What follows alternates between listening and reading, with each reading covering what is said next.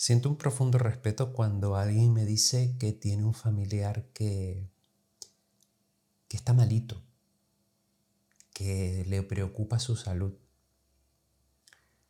Y cuando lo dice, la sensación, porque no se dice, se siente, la sensación es que esa persona está en sus últimos momentos de, de la vida. Y yo le tengo mucho respeto a eso porque lo que he vivido yo durante este tiempo, hasta el día de hoy, no sé qué deparará mañana, lo que ha sucedido es que las personas que han estado relacionadas en mi vida conmigo, pues yo qué sé, amigos, familiares, no, no he tenido la oportunidad de, de llorarlo, de despedirme. Siempre me he enterado que, que han muerto, que esas personas se han ido, y me entero además al tiempo. No me entero. No me entero en un momento concreto que tú dices pasó ayer. Me entero al par de días. O incluso al par de meses. Y esa sensación de no poder estar dentro de nuestra religión, dentro de nuestras costumbres y demás, porque me gustaría y me encantaría poder despedir a alguien en una fiesta, y reír mucho y emborracharme, te lo digo de verdad, nada de estos dramas que nos montamos nosotros, pero al mismo tiempo los respeto. Y, lo, y, siento que cada persona a la hora de despedirse marca un poco también cómo quiere ser despedida. ¿Sabes? No es lo mismo una persona que siempre es eh, risueña y que en sus deseos está el que no lo lloren, a una persona que después tiene una vida un poco más convencional o tradicional y que quiere los ritos a los que estamos acostumbrados. Y hoy justo estaba en un local y pues como tengo cierta confianza con el equipo, pues una de las chicas estaba en ese momento en el que justo pues tenía un problema familiar y había muerto alguien. Nunca se dijo el quién, pero me dio la sensación de que era una persona bastante cercana bastante cercana que podría ser una tía o una abuela, una tía abuela o algo así. Me quedé con esa sensación. Y claro, hay personas que son muy transparentes, que son muy bonito verlas porque son muy transparentes y ella aguantaba el tipo como podía, porque evidentemente estaba en el trabajo.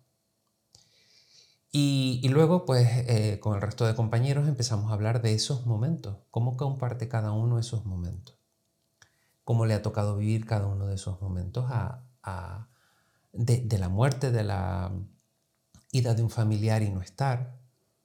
Y cuando hablas, cuando hablas con gente que tiene otras costumbres diferentes a ti, te das cuenta que lo que tenemos en común es que no queremos que esa persona se vaya.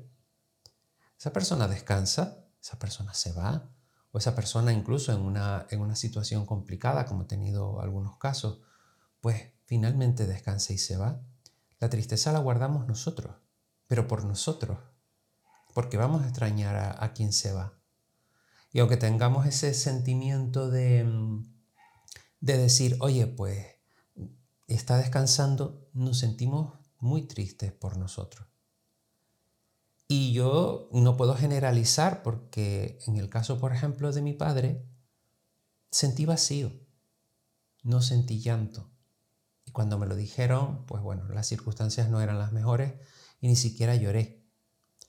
Y cuando fui a verle, al tiempo, cuando me, me dijeron dónde, dónde estaba enterrado, la sensación fue de pena. No lloré tampoco. Fue de pena porque eh, dije, Jolín, es que no se ha pasado nadie por aquí. Y este nicho, como tantos otros, tiene unas flores secas y se me queda en perspectiva pues esa sensación de tanto que luchamos nosotros, tanto que tenemos como importante nuestra vida y qué fácil se olvida todo. Qué fácil se pasa página y qué, pasa, y qué fácil se pasa a otro momento habiendo una persona dado toda la vida por ti. En ese caso concreto, esa era mi sensación. Hay personas que, que sientes la, el no poderte despedir, como me ha pasado con algunos amigos, que sientes ese vacío.